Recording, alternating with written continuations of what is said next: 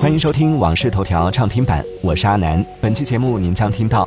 航司回应工作人员让外籍旅客优先登机；小米辟谣汽车发布会定到十二月二十八号；苹果 Apple Music 国区涨价；OpenAI 前董事回应开除阿尔特曼原因。接下来马上为您解锁更多新鲜事。十二月十号上午，单板滑雪大跳台世界杯加拿大埃德蒙顿站决赛举行。中国选手苏翊鸣第一轮出现失误，但第二轮和第三轮分别完成了一六二零和一八零零动作，以总分一百七十七点二五分获得本站银牌。日本选手长谷川地胜获得冠军，总分为一百八十一分。近日，一女子发视频称，她在上海浦东机场乘坐吉祥航空航班飞往日本大阪时，工作人员让和她一起迟到的一名外籍旅客上了飞机，却让她滞留在机场。她认为航空公司偏袒外籍乘客。对此，吉祥航空回应称，该事件为偶发服务过错，不存在偏袒外籍旅客的行为。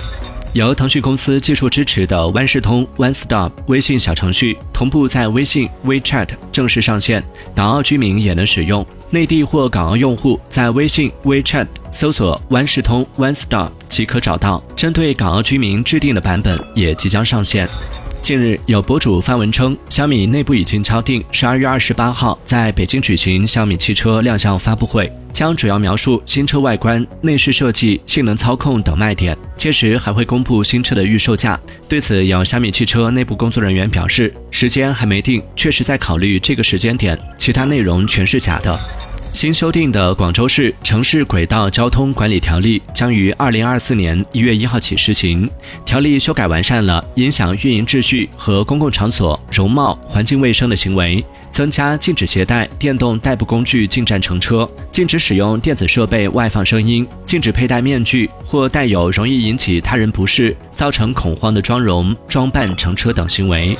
十二月一号开始，我国对法国、德国、意大利、荷兰、西班牙、马来西亚六个国家持普通护照人员试行单方面免签政策。利好政策实施后，多家航空公司纷纷对重点国际航线增加航班运力，满足旅客出入境需求。业内人士表示，宽松的出入境政策叠加即将到来的双节假期，预计今年年底和明年年初将迎来旅客出入境游高峰。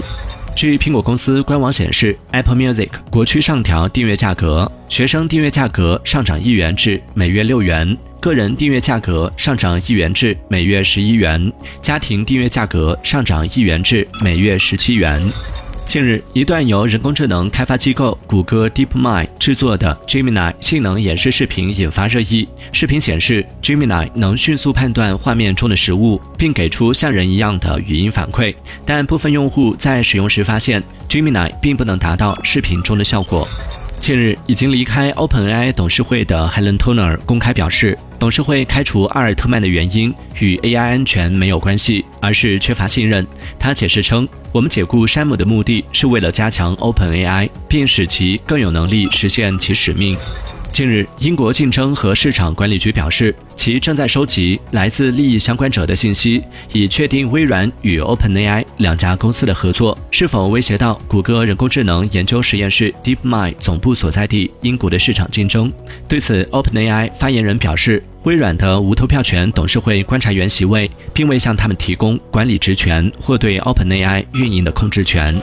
此前，由于马斯克涉嫌支持反犹言论，迪士尼、苹果公司、IBM 等多家公司暂停在 X 平台上投放广告。此举预计会让 X 平台在今年年底前损失七千五百万美元。近日，埃隆·马斯克发表言论，炮轰迪士尼 CEO 称，鲍勃·艾格应该立即被解雇，他的所作所为会让华特迪士尼气得诈尸。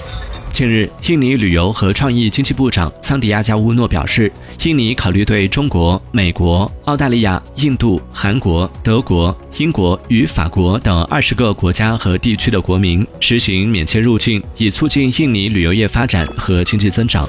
截至十二月八号，已有多个中国驻外使馆发布消息称，为进一步便利中外人员往来，自二零二三年十二月十一号至二零二四年十二月三十一号，对赴华签证规费进行调减，涉及泰国、日本、韩国、马来西亚、墨西哥、阿塞拜疆、越南、巴林、吉尔吉斯斯坦、柬埔寨、斐济、哈萨克斯坦、菲律宾等。